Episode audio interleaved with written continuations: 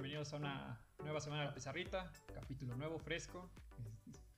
Eh, como todas las semanas hablaremos de algún tema relacionado eh, al fútbol. Seguimos en tema mexicano, pero antes que nada saludo a, a mis amigos. Diego, ¿cómo andas?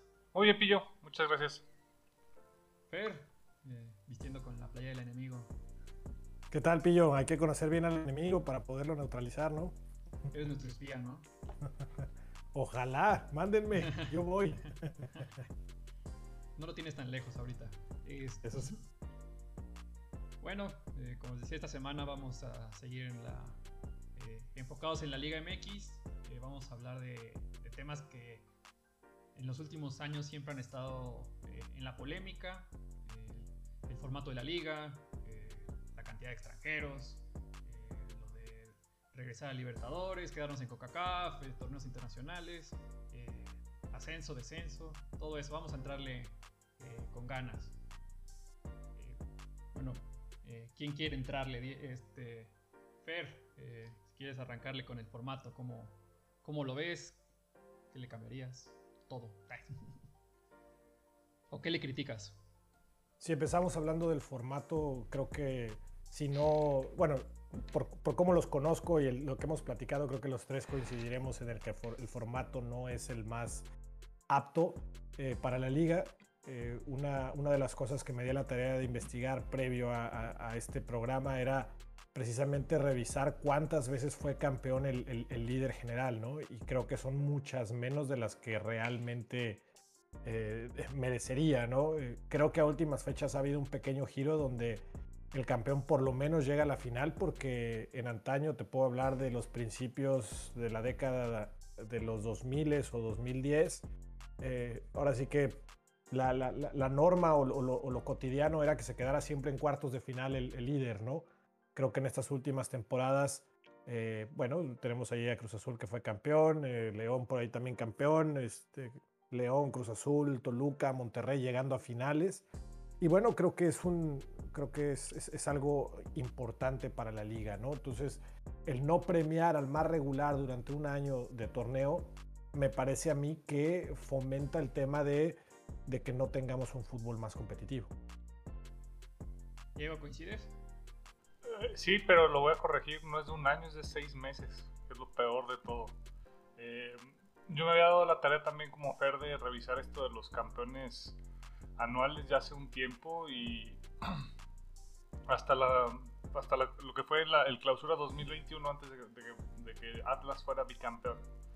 Eh, curiosamente Cruz Azul habría sido el equipo con más eh, trofeos durante los torneos cortos desde el 96 hasta el 2021. Entonces sí, eh, sí, sí deja mucho a la mediocridad sobre todo, yo creo, esto de los torneos cortos eh, y sobre todo la liguilla.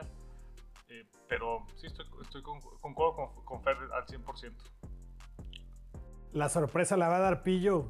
Tú no coincides con nosotros. Eh, no coincido del todo. La mayoría sí.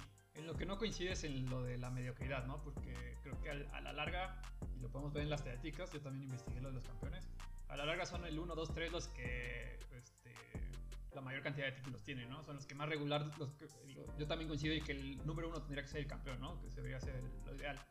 Pero a la larga, los mejores son los que siempre, este, siempre son campeones, ¿no? Entonces, este, ese tema de la mediocridad tal vez es, este, durante el torneo podría ser que con poco te metes a liguilla, sobre todo en esta época de, de los 12 lugares. pero creo que, este, pero digo, en general no coincido en el formato tampoco, como, este, como bien decían ustedes, pero este, nada más esa, haría esa diferencia. Y destruyendo un poquito el formato, ¿les gusta, para empezar, dos torneos? Fer. Yo creo que como fanático, quitándome el tema de analista, tal vez sí.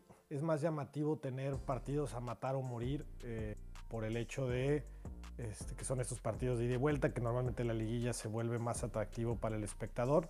Eh, desde un análisis técnico-táctico, creo que no, eh, porque creo que aquí se ha mencionado en varias ocasiones, ¿no? mismo Tigres. Tigres parece que arranca en la jornada, bueno, con Tuca, ¿no? Arrancaba en la jornada 9-10, le alcanzaba para meterse a liguilla entre los primeros lugares y, campeonar, ¿no? O luchar por el título. Entonces, ah, entiendo que es, más emocionante tal vez tener liguilla, pero sí cada seis meses me parece, a mí me parece excesivo. Sí, yo. Coincido en lo de los seis meses. Yo no estoy peleado tampoco con la liguilla, o sea, ni como aficionado ni como analista. Este, creo que, este, como bien dice Fer, ¿no? Le da, le da un sabor distinto, le da un buen espectáculo al torneo. Además de económicamente también es beneficioso. Yo me imagino, yo podría este, ver un torneo largo con una liguilla tal vez más corta, no sé si de 8, tal vez de 4, o sea, porque también fomentarías que esos equipos que fueron los mejores se den un mata-mata, ¿no? ¿Qué tal de 6 o de 7 también, no? Que dieran un pase directo a semifinales a los, a los dos primeros, por ejemplo. De hecho, sí, ahora, que lo, ahora que lo mencionan, creo que lo, lo, que más peleado yo también tengo es eh, lo de los dos torneos. La liguilla, como dicen, sí da buen sabor. Pero bueno, más adelante también estaremos hablando de los torneos que, que acompañan la Liga MX. Y siento que pudieran esos torneos complementar esto de, de la eliminación directa, del, del matar o morir. Pero bueno, es lo que tenemos ahorita y, dudo que por nuestra opinión ahorita vayan a, a decidir cambiar los torneos. Yo, tengo una propuesta que de hecho ya llevo tiempo pensándola y le he estado dando vueltas y vueltas y vueltas y vueltas. Es, ¿por qué no hacer un torneo largo a puntos que se divide en dos secciones? Es decir, a lo mejor está media loca la idea, pero a ver, síganme en el viaje. Que la primera vuelta se siga que se juegue como si fuera dos vueltas, ¿no? La primera vuelta termina, igual se va a dejar un periodo para la liguilla y que pasen los ocho mejores y que se juegue a matar o morir, pero digamos que no se borren los puntos para el torneo que entra, porque en teoría es un torneo largo. Se juegue esa liguilla a modo de copa, se juega esa liguilla, los ocho mejores, pa, pa, pa, se matan, tienes al campeón de copa y cuando reinicia la liga, en el, ahora sí que en el clausura, en lo que es hoy, se reanude como quedó. Es decir, si tú ibas con 15 puntos, te quedas con 15 puntos, ibas con 30, vas con 30. Y al final de los dos torneos sumas y el que quede, o, bueno, ni siquiera te das que sumar porque sería uno, queda campeón. Exactamente. Y además haces una segunda copa con, la, con una tabla de la, del segundo semestre de la liga. ¿No? Entonces generas otro campeón de copa y a lo mejor ya puedes hacer, si lo que quieres es hacer billete, que juegue campeón de copa de invierno contra campeón de copa de primavera y el campeón, el que gane entre esos dos, juegue el campeón de campeones contra el que quedó campeón de liga.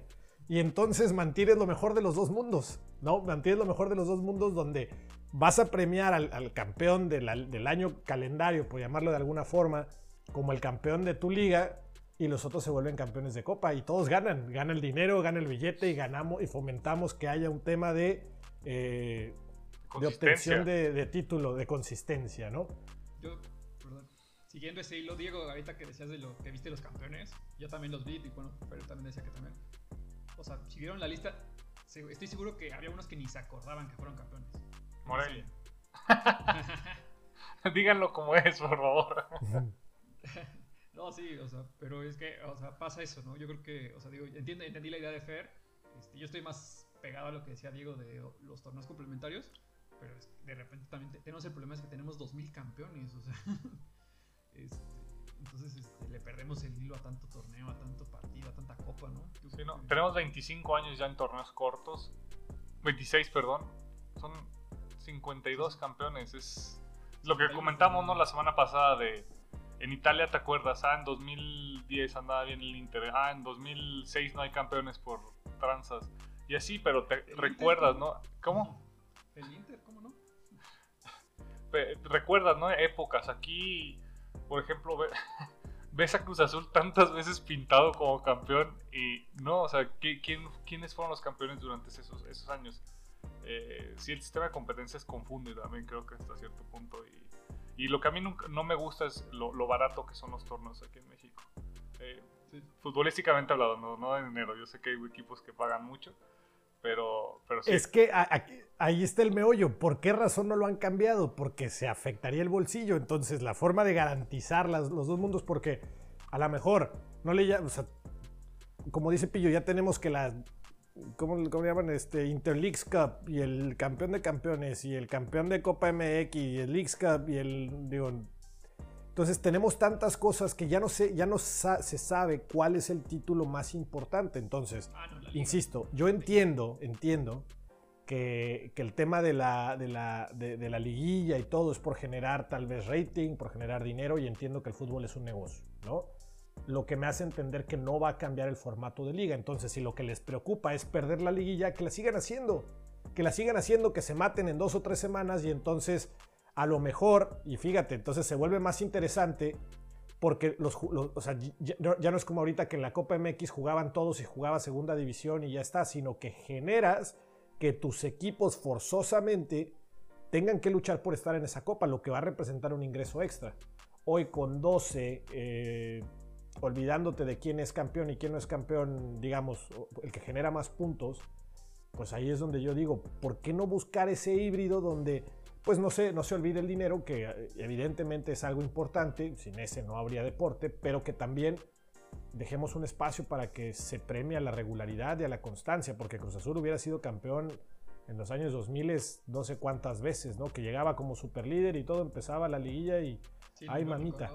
ese fue el equipo, el equipo más criticado por veintitantos años y fue el más. Y era el más consistente, exacto, y era el más consistente y tú dices, caramba, ¿no? O sea, entonces estamos en un mundo loco. entonces Cruz Azul tendría, sería dominador, ¿no? Tendría 25 títulos tal vez. Y entonces estaríamos hablando que si hay un grande y es el azul y no el América. Yo iba más la idea, de, bueno, también supongo que ha aparecido Diego, fortalecer lo que es la Copa MX, de tal vez este, fortalecer. ahorita viene fuerte el próximo año lo de la League's Cup. Este, con CACAF se ve difícil. Este, ya no puedes entrar a Libertadores. Que bueno, está abierta la posibilidad del futuro, ¿no? Que bueno, se había la que esa sería la otra ventaja, te digo, de partir el torneo en dos, porque entonces si quedan jornadas pendientes o algo, puedes, puedes moverlas. Pero con dos Hoy en día no. partidos. Estoy de acuerdo, pero para el tema de los puntos, a lo mejor que tú digas, este semestre no se pudieron jugar, entonces los que califican a liguilla son las primeras 15 jornadas. Las últimas dos, como las tuvimos que mover para poder participar en torneos extranjeros, quedan pendientes. A ver, es un híbrido loco que estoy hablando que probablemente jamás se haga, pero estoy hablando cómo buscar algo que sí vaya a funcionar, porque a ver, la, solución real sería haz dos torneos largos y se acabó y fortalece las copas, ¿no? Como en Inglaterra, que está... Este, no, digo, digo, si fortaleces la Copa MX, igual puedes compensar y superar el, tema de la liguilla que te, falta, te quitas, ¿no? A mitad de... En un torneo largo, este, con la Copa igual puedes este, solventarla. Pero, pero acuérdate que aquí en México ya lo que dijeron fue copa más liguilla. ¿No? O sea, no, no, es como que vamos a excluir una de otra. Porque era otro, era otro concepto, ¿no? Pues, no, se, no, se, no, se, considera cambiar el formato de competencia hasta ahora. De acuerdo. Digo, si lo consideras cambiar, si vendes mejor los derechos de transmisión de la Copa, lo de la League Cup lo abres, este, da, acceso, ¿no? Lo de la Libertadores y Sudamericana estaba abierto, había una posibilidad de regresar en el si mal no recuerdo, este, con Copa América también. Y de hecho también, por ejemplo, el tema de, la, de esos torneos, el tema económico son muy atractivos. Este, este año Sudamericana reparte 5 millones de euros al campeón, el Libertador reparte 16. Este, y si involucras a los equipos mexicanos, pues, yo creo que los premios aumentarían, ¿no? Este, son, son un tema atractivo también en la parte económica. Pero ahí te metes al tema de los viajes, ¿no? Bueno, pero de todos modos, pues, en un torneo largo, este, una liguilla, este, ¿cómo se llama? Este, y ver ese calendario, ¿no? Para tener este, espacios. Afortunadamente ya la Libertadores y la Sudamericana se juega anual, ¿no? Porque antes se jugaba cada seis meses. Pues bueno, seis meses una, seis meses la otra. Ahorita ya se juega anual, se, también se liberó en ese tema en Sudamérica. La Conca Champions aquí, ya los mexicanos participan en la segunda etapa, de octavos para adelante. No, no, yo me refería al tema de los viajes, ¿no? Y el tema de que la taquilla, imagino que se dividía diferente el tema de la Libertadores. Entonces, ahí es donde yo. premios que no da ningún torneo en México. Yo, yo ahí lo que, lo, que, lo que veo complicado de por qué creo que no lo volverían a aceptar es por el tema de los viajes, que son viajes demasiado largos. Este, y, era una de las quejas, ¿no? Económicamente, claro que hace sentido. Y además, eh, tema deportivo, creo que nos convendría. El problema es, eso, que están metiendo tantos torneos, la League Cup, la CONCACAF, la Libertadores, la Sudamericana, la Liga, más Liguilla. Es, hacerlo, insisto, estamos hablando de puros supuestos y coincido. Si hacemos un torneo largo, tal vez exista la posibilidad de poderlos meter y entonces con premios más interesantes. El problema es que los premios, pues no se los llevarían todos los de la Liga MX, ¿no? Aunque eso pudiera fomentar que ya le echen más ganas a los proyectos deportivos, ¿no? Sí, claro. ¿Tú cómo ves, Diego? Ya se durmió, dice. No, no, no, todo lo que dicen me gusta, pero es, es, ahora sí que sería el mundo perfecto de donde el dinero de la Liga MX no habla tanto. O sí, porque eso es por lo único que nos quieren en, en Libertadores. No, y el tema de dinero estás, lo van a resolver con la Leagues Cup, ¿no? Sí, correcto. Van a ir a cobrar dólares aquí al lado. Ese, ese, Sí, por lo menos ese, ese torneo es pa- para jugarse en verano, ¿verdad? El- Sí, Sí. Digo, por lo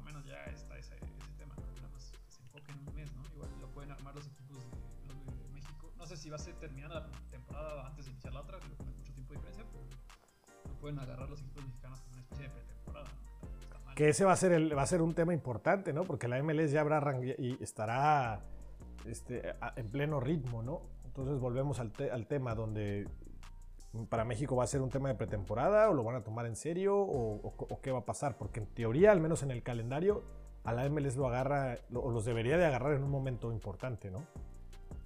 Ahorita con el showcase que están los partidos amistosos, este, ya vimos que a los mexicanos les, les importa ir a correr nomás, ¿no? Y está, de- no, no tiene nada de malo, ¿no? Digo, pues si no, si su prioridad está en otro lado. Yo como pretemporada no lo veo mal. De- no, no, de acuerdo, de acuerdo. Creo que entra la Anita.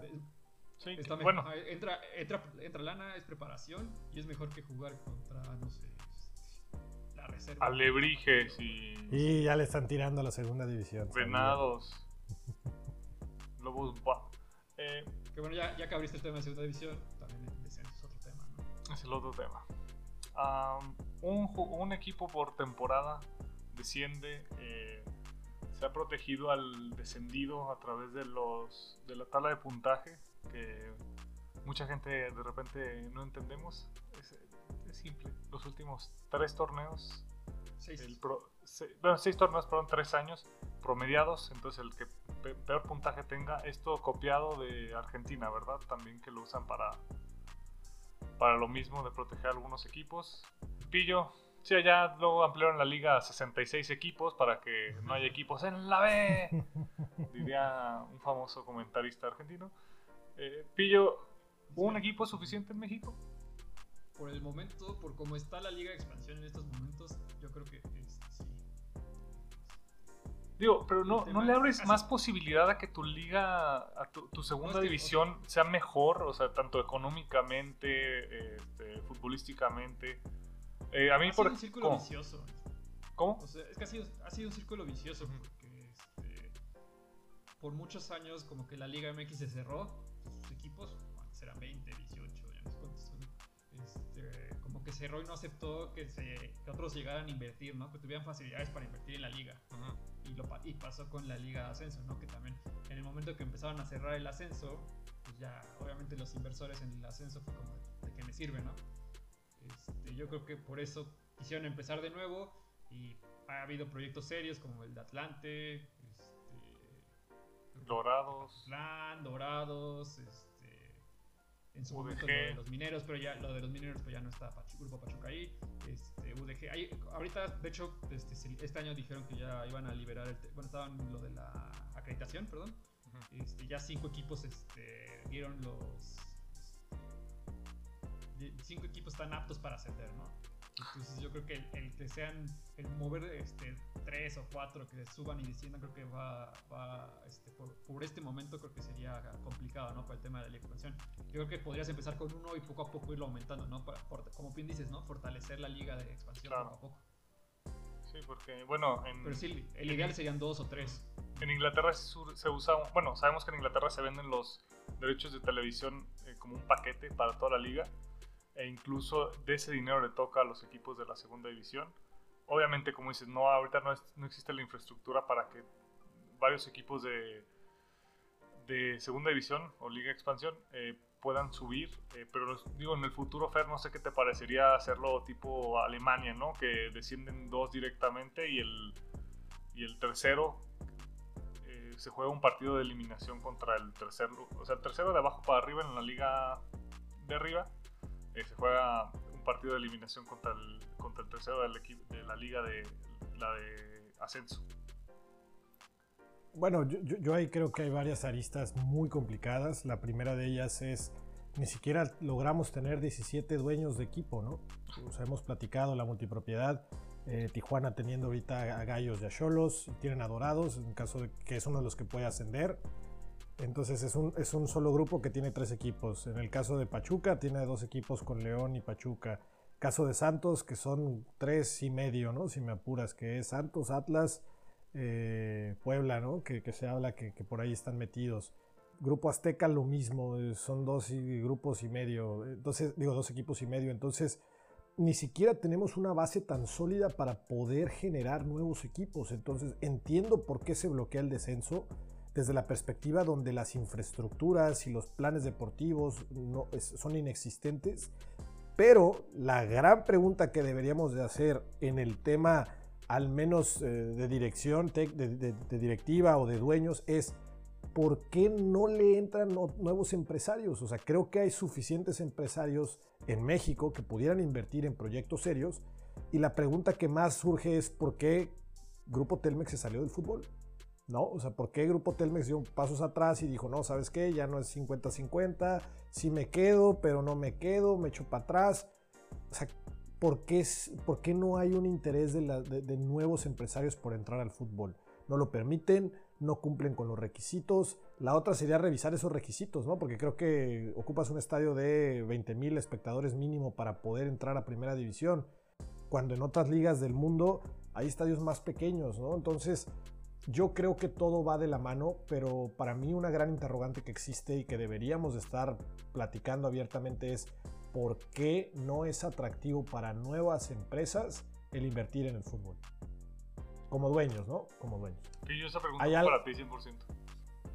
No, era parte de lo que decía al principio, ¿no? Lo del círculo vicioso, ¿no? Que no, o sea, no había nuevos dueños porque no están las condiciones dadas, ¿no? Digo, no sé qué condiciones son porque no hay que estar allá adentro, ¿no? Pero sí, el ejemplo que pone Fer es perfecto, ¿no? Este, grupo, grupo Telmex se metió y salió yendo, ¿no? Este, con, estaba metido en Pachuca y León ha habido muchos que así como han entrado, este, se fueron a neta, digo, no es el mejor ejemplo, pero Veracruz con Curi, Curi anda en pleito todavía. Este, no, y el mismo Puebla que en su momento tuvo problemas y, luego a e, este grupo que creo que era los que compraron Fox Sports, que estaban interesados en comprar gallos y al final no se aventaron el tiro. Grupo, grupo Entonces, que se metió y se salió.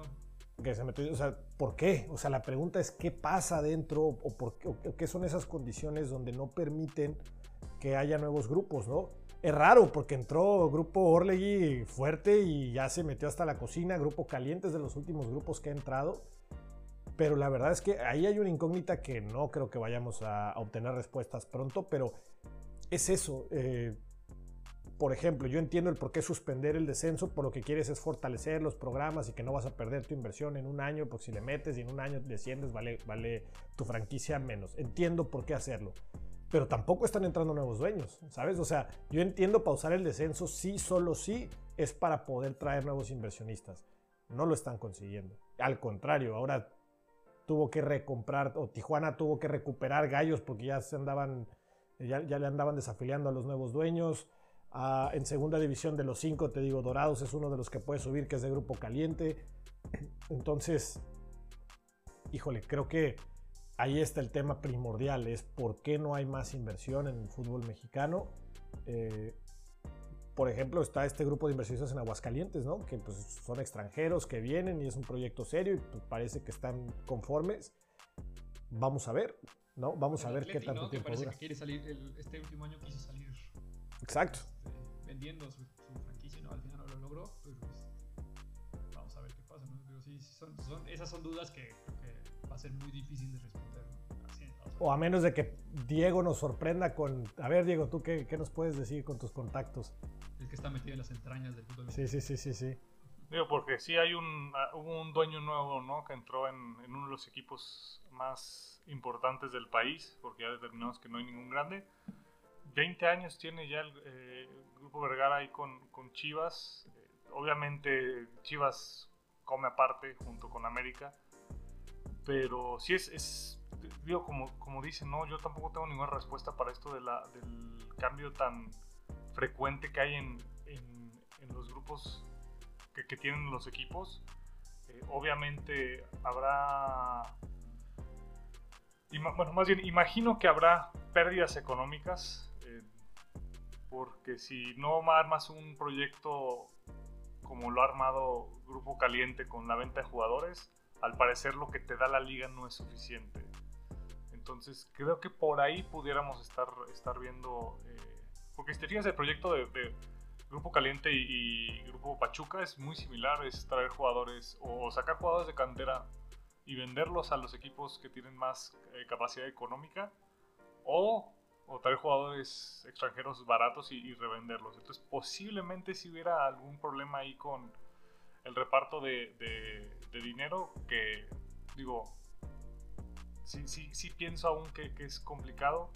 Eh, debería de la liga dar suficiente, pero también creo que estamos, o sea, son, por ejemplo, los que tienen frecuencia en cambio de, dueños no son equipos muy populares, ¿no? Y también creo que, creo que eso sí afecta mucho a la liga mexicana. Ya digo, lo hemos comentado varias veces que esto, esta liga es de popularidad más que de, de cualquier otra cosa. Pero es que ahí, viene el tema. Entonces, ¿para qué pides estadios con tanto aforo, con tanto esto? Porque todo eso significan gastos operativos, ¿no? Entonces, no, no pidas el gran estadio, pide estadios más pequeños, que sean más fáciles de manejar, para que tus gastos por partido sean menores, ¿no? En, eso, en ese punto creo que vamos a estar todos de acuerdo, ¿no? El tema creo que sí había... Este, hubo equipos que ascendieron y regresaron porque su estructura administrativa no, no, la, no la pudieron sostener en primera, ¿no?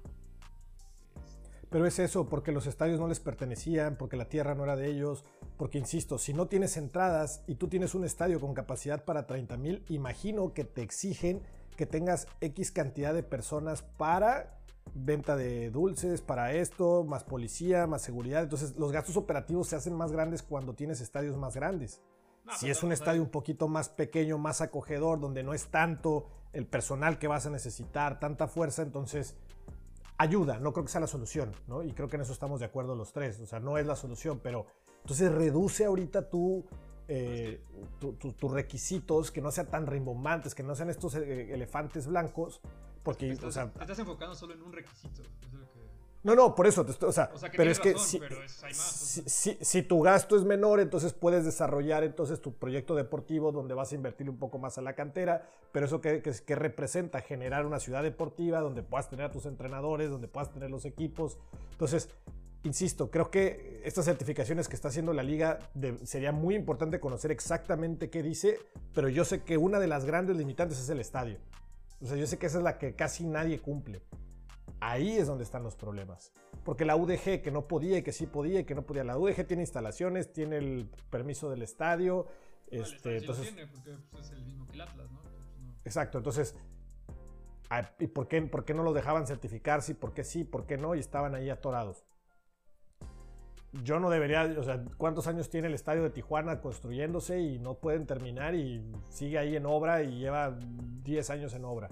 Entonces son, cosas ahí donde dices, algo estamos haciendo, insisto, me estoy yendo al, punto económico, pero es que creo que ese es el principal o la principal barrera para que no entren nuevos inversionistas.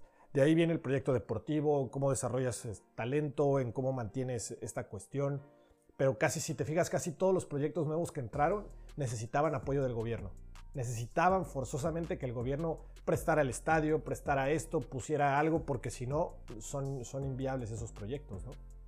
Yo creo que pues, había temas más hubo proyectos que no se sostenían desde lo económico, más allá del estadio, ¿no? Que contrataban jugadores este, y no les podían pagar, porque no tenían los ingresos suficientes, ¿no? En temas de televisión también hay un tema administrativo, ¿no? De mejor, mejores proyectos económicos de parte de, de varios clubes que pasaron por la Liga MX. De acuerdo. Diego, ¿algo para agregar? Sí, vamos a hablar extranjeros. un poco de los extranjeros. El polémico, sí es lo que iba.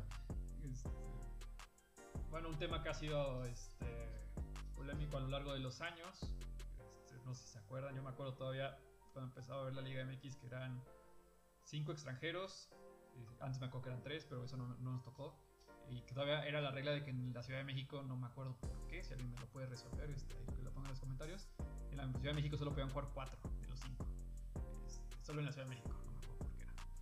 por la calidad del aire. no, pero me acuerdo que se arregla. Después ya fueron los cinco, pero los naturalizados no contaban. Ya luego, hace pocos años fue cuando se aumentó, a lo de, se cambió a lo de los formados y no formados en México, ¿no? Y los no formados incluían los naturalizados. Se aumentó a 12. Hoy en día están 10 que pueden estar registrados en el club. En primera fuerzas básica, en la sub-20. Y pueden jugar 8. ¿Cómo lo ves este güey? Ya sé con quién voy el primero, creo que está en contra Fer, ¿cómo lo cómo ves? Sí, yo, yo, yo, soy de la idea de que tiene que haber menos extranjeros, muchos menos extranjeros. yo sí creo que eso marca un parteaguas. Y bueno, aquí entramos al tema económico y, y, y, curiosamente me quedé pensando por el comentario que hiciste, ¿no? Creo que muy atinado que decías, muchos de los proyectos no podían siquiera pagar el sueldo de los jugadores. Y esa es, una, esa es, una cuestión que yo creo que los sueldos también en el fútbol, creo que vivimos en un mercado ficticio. Es decir, están sobrevaloradísimos los, jugadores nacionales y también ese es un tema para el, para el problema de la exportación. ¿A qué voy? Entonces, al tener sueldos tan competitivos, porque son muy competitivos a nivel, pero la exigencia es mínima. Entonces hay gente ganando mucho dinero en comparación de otras ligas que no estoy seguro que ganarían ese mismo dinero, ¿no? En, en, otros, en otras ligas. Entonces, ah, inclusive en ligas de primer nivel hay jugadores mexicanos que están cobrando menos que aquí. Exacto. Entonces, para mí ese es, un, es otro tema, ¿no? O sea, a ver, el sueldo. Ahora bien, me imagino que pagan esos sueldos, o, no entiendo por qué pagar esos sueldos para traer el mercado de fuera, ¿no? Entonces, pues para compensar, pues ahí tienes que subirle el sueldo tú al mexicano y bla, bla, bla. Entonces, para mí el tema es, Creo que hay talento en México, hay demasiado talento en México, pero son muy pocos los espacios que se abren para mexicanos. Al ser tan pocos espacios para mexicanos, eso hace que tu clase, que tu clase media pueda ser más competitiva, que eso también lo hemos hablado ya en, episodios anteriores respecto a la importancia de las clases medias en el nivel de la liga, pero nuestra clase media es, ¿qué te gusta? ¿80% extranjera? ¿70%? A lo mejor exageré con un 80%. Entonces, te encarece mucho el mercado interno y, entonces los mexicanos que son realmente buenos, también probablemente es, digo, no sé si los dueños quieren ganar o recuperar con un jugador lo que invirtieron tantos años en fuerzas básicas, pero para mí con tres debería ser el límite, no tener nada de que en la tres o cuatro a lo mejor, eh, que jueguen los cuatro si quieren, pero entonces ya genera siete opciones para mexicanos y la alta competencia o el estar compitiendo semana a semana va a hacer que eventualmente puedas, puedas hacerlo. Ahora bien, si ya se, naturalizaron y todo este rollo, pues yo, yo sí permitiría que esos que ya se naturalizaron cuenten como mexicanos y que sigas teniendo tus cuatro vagas. Bueno, pues es gente que ya le apostó a estar en México, ¿no? ¿Tú cómo ves, Diego? ¿Estás de acuerdo o no? Sí. No, creo que no hay más que agregar. sí, son muy pocos los espacios que se le están permitiendo a los jugadores mexicanos. 10 jugadores no formados en México en la en la lista, en la, hoja de alineaciones, es una barbaridad. O sea, Jonathan Dos Santos juega como no mexicano. Eso es, que eso es. Pero, no, lo entiendo. Pero ahí está. Voy a usar tu argumento a mi favor. Dijiste que el, mexicano se queda este, por el alto sueldo, ¿no? Yo creo que el mexicano. Este, voy a usar un argumento ahorita y después otro. Este, el mexicano es el que le tapa el espacio al otro mexicano, ¿no? Porque yo creo que tenemos un error de concepto en la liga, ¿no? Que somos una liga consumidora, no tanto de exportación, ¿no? Entonces creo que el mexicano, no sé, ahorita parece que estos últimos meses ha cambiado que parece que puede cambiar en el futuro, ¿no? Si empezamos a exportar más, esos espacios los van a ocupar los mexicanos. Y también cuando el mexicano tiene nivel, este, le quita el lugar al extranjero, ¿no? Tenemos casos recientes, de, el de Lara en América, que tenía, bueno, en algún momento tuvo sentado a los centrales, después se le abrió el espacio por lo lateral con Jorge Sánchez, pero creo que este, ese es el, el tema, ¿no? Porque el mexicano. Y otro argumento que Perú usa con la MLS es que, este, y que tiene, me parece muy atractivo, es que la MLS tiene jugadores de selección y jugadores de liga, ¿no? Tienes, sí, sí, sí. Sí, yo, yo creo que si nos enfocamos en algo así, este, en que tengamos los jugadores de selección jugando en Europa y nada más los jugadores de mexicanos este, aquí formándose en la liga, este, podríamos tener, este, cambiar ese chip, ¿no? Creo que también tenemos un error de raíz en el concepto de cómo, de qué liga queremos y qué fútbol mexicano queremos como cada quien va por su lado con sus proyectos, así. Pero yo no creo que los extranjeros sean el problema, yo creo que también va con el tema de los mexicanos.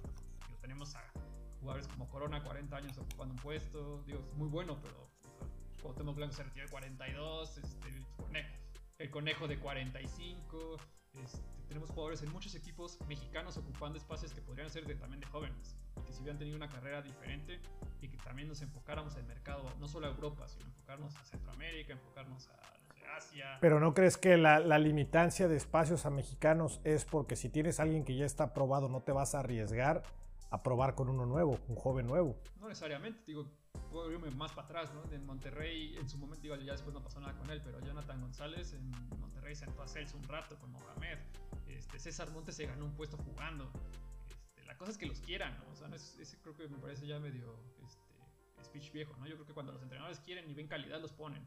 La golpe con Edson Álvarez y Laines, este, me, digo, son ya ejemplos un poquito viejos, por eso ponen el Lara ahorita, este, ahorita me acuerdo de algún otro.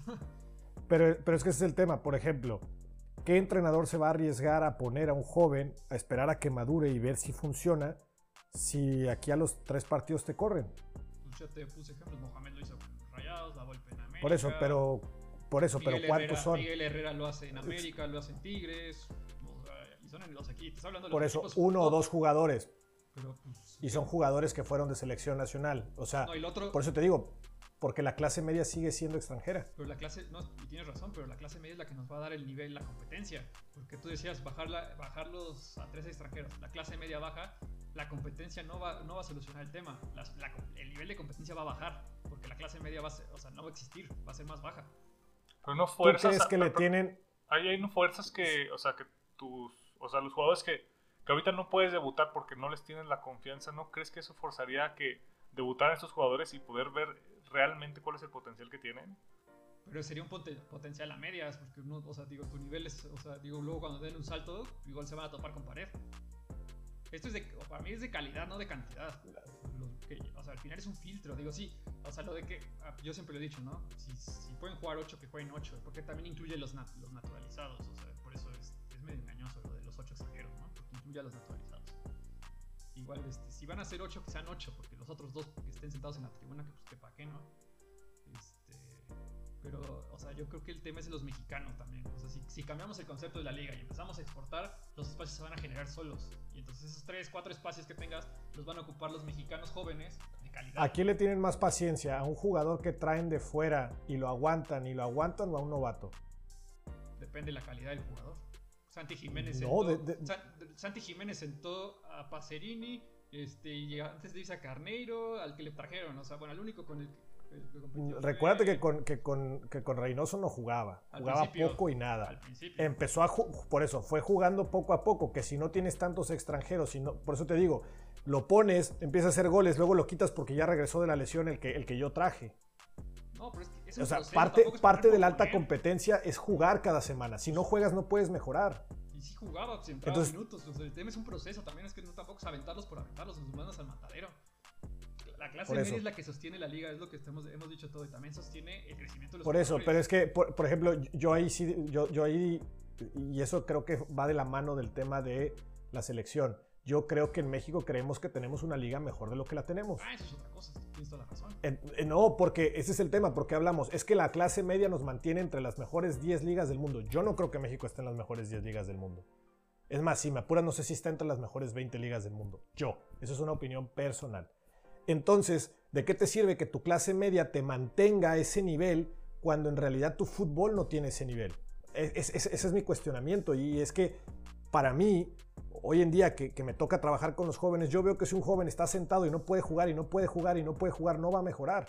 Entonces, le estoy haciendo un favor el tenerlo ahí sentado entrenando conmigo o mejor que vaya y busque a otro equipo y ver si puede jugar porque la competencia, el jugar partido a partido es diferente la intensidad y, y eso te va a hacer mejorar. Estar entrenando sí te va a llevar hasta cierto punto, pero después tienes que jugar. Y la pregunta es, ¿cuántos centros delanteros mexicanos hay hoy en día en la liga mexicana? No les tienen paciencia. ¿Y cuántos petardos traen y no les tienen, y, y les tienen paciencia y los aguantan y los aguantan y los Ah, aguantan? eso ya- eso Estoy ya seguro es- que te, podemos es dar más ejemplos de jugadores extranjeros que se les aguantó cuando no se les tenía que aguantar, que novatos que se les dio la oportunidad cuando, no se, le- cuando a lo mejor no dieron el ancho. Eso te lo firmo. Está Saldívar. Chivas. Pero ahí, ahí- ajá, exacto. No, ese- no, ese pero no también, fue, también fue a Puebla, también vino a Puebla, ¿eh?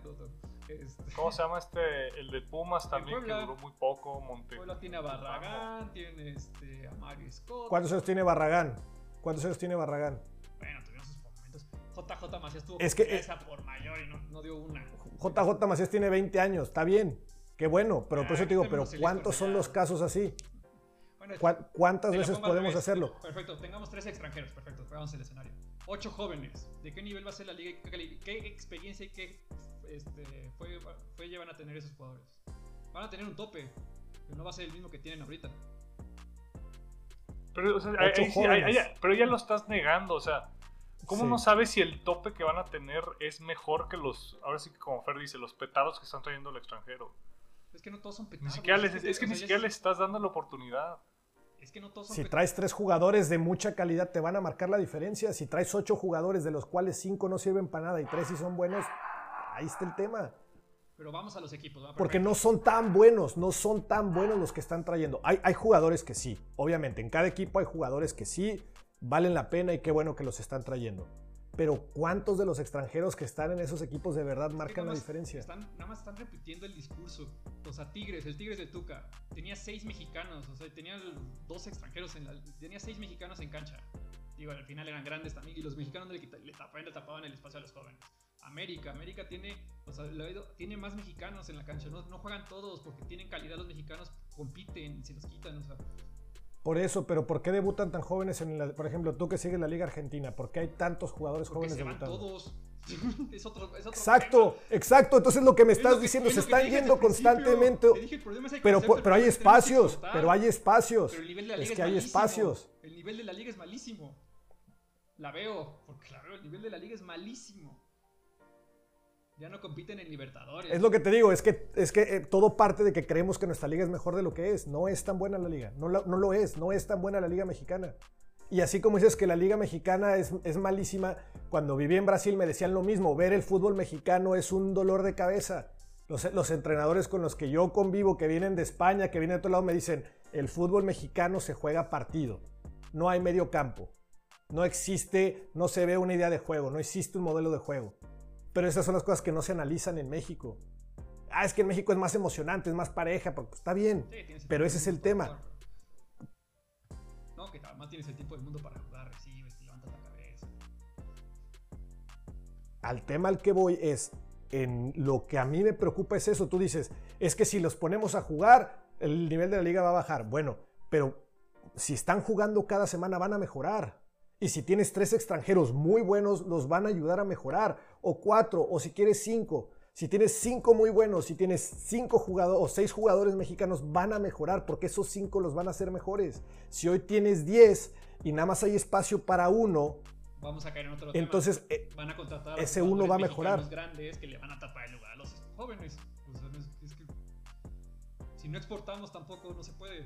Por eso, pero, pero desde tu óptica, como no van a ser tan buenos, pues el, grande le va a competir al chico y entonces va a ser más alta la competencia. Porque otra vez, le tenemos más paciencia al extranjero, a los técnicos y a los jugadores. Eso es cierto, no me digas que cuántos jugadores llevan años. Los entrenadores es otro tema, ya lo habíamos y los jugadores igual. ¿Cuánto tiempo no duró el delantero, eh, el 9 de, Cruz Azul cuando fueron campeones? el ecuatoriano.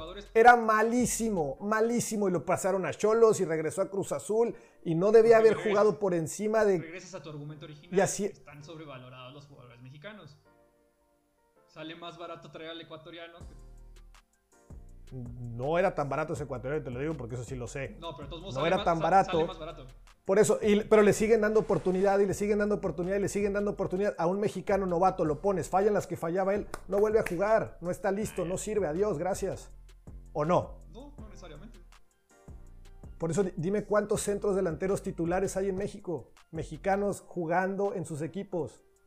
Ahorita no me acuerdo todos, Henry Martin, Henry Martin, El Mudo todos los de Chivas. Santos. Ah, no, Ormeño es peruano. Ormeño es peruano. Ese es el tema. En, ciertas posiciones, por ejemplo, antes habíamos, teníamos porteros a lo loco mexicanos y ahora ya todos los porteros son extranjeros. O tienen 40 años. Esa parte no la contamos, ¿verdad? No, pues que hay que acomodar el, hay que acomodar el discurso, ¿no? No, no, no. A ver, por eso, pero de todo, ah, teniendo estos viejos, ¿cuántos porteros mexicanos hay y cuántos mexicanos porteros están saliendo? Están debutando a los 30 años los porteros mexicanos porque entre el argumento que bien dices, entre que los aguantamos hasta los 40 y que estamos trayendo porteros de Sudamérica, pues es que por eso no, pues por eso el fútbol mexicano está como está. Necesitamos generar esos espacios, porque imagínate, los queremos vender en 20 millones de euros. ¿Cómo vas a exportar vendiendo en, en esos precios? ¿Cómo vas a darle oportunidad si no tiene minutos jugados? Tiene 25 años el jugador y ha jugado 15 minutos en la Liga Mexicana. Pues, pues, pues es que nadie lo va a comprar. Se acaban de ir 8 más, más jóvenes. si empieza a cambiar el concepto... Qué bueno, qué bueno. Ojalá cambie, ojalá cambie. Pero, insisto, pero tienen muy pocas horas de vuelo tienen muy pocos minutos jugados. Por eso te pregunto. Por eso, de todas esas ocho exportaciones que mencionas, ¿cuántos de verdad tienen un montón de minutos jugados? Sánchez, órale, está bien. ¿Quién más? Jiménez. Jiménez, órale. Que no tiene tantos para la edad que tiene, ¿eh? porque jugaba poco, pero. ¿Qué tenía? ocho partidos jugados de titular. Ah, el último año sí jugó más. O sea, antes sí, lo de Reynoso. Lo de Reynoso ya tiene año y medio. Por eso te digo, ¿cuántos de esos ocho que se fueron tenían tantos minutos para decir, es que ya jugó no sé cuántos minutos? Y Santiago tenía 87 partidos jugados en Liga Ahí está. Y pero ¿cuántos de esos 87 fueron más de 20 minutos o más de 30 minutos? Es que acuérdate, si, te, si entras al campo ya cuenta como partido jugado. En cambio, un morro joven de de Argentina, de Uruguay, a los 18 años ya tiene puta madre. 300 goles. Hasta la, mira, hasta la perrita se encabronó, güey. Está bien, está bien. Entonces podemos concordar que 7 jugadores extranjeros debe haber. Entonces que si cuentas, o sea, yo porque cuento a los naturalizados en ese concepto, ¿no? Y los naturalizados, como bien decía Fer, digo, para ser naturalizado tienes que estar 5 años en el país, ¿no? Ya significa que tuviste una constancia, un nivel aceptable. De acuerdo. Por eso me parece que sí, o sea, yo contaba en ese tema de los naturalizados, ¿no? Va, o sea, tú eres un poco más estricto en la regla. Está bien, o sea, si lo ves así, ok, 7 máximo. 7, 8, o sea, por eso te, o sea, digo, los siete. Ya contando naturalizados. Es lo mismo. A mí, a mí, me parece mucho. O sea, a mí, a mí no me gusta, pero. Uno, dos, o sea, Santiago se fue con, con, cerca de 3.500 minutos jugados. Un ¿Qué estás hablando? 3.500 entre 90, aproximadamente 38 partidos, 40 partidos. Pone. Es un año, güey. ¿Y cuántos años tiene, cuántos años tiene que debutó? De la 19-20. Tiene tres años y jugó un año, güey. es, es, el goleador actual de la Europa League. La misma liga donde juega Cristiano Ronaldo, ¿eh? De acuerdo es, de acuerdo, de acuerdo. Muy bien, pues creo que con esto terminamos. Eh, al parecer ninguno de los tres estamos contentos con lo que hay en México. ni lo que vamos a hacer. Ni su formato, ni sus estadios, ah, perdón, eh, las calificaciones de los estadios, ni los extranjeros. ¿Qué fue lo otro que discutimos? Las competencias internacionales.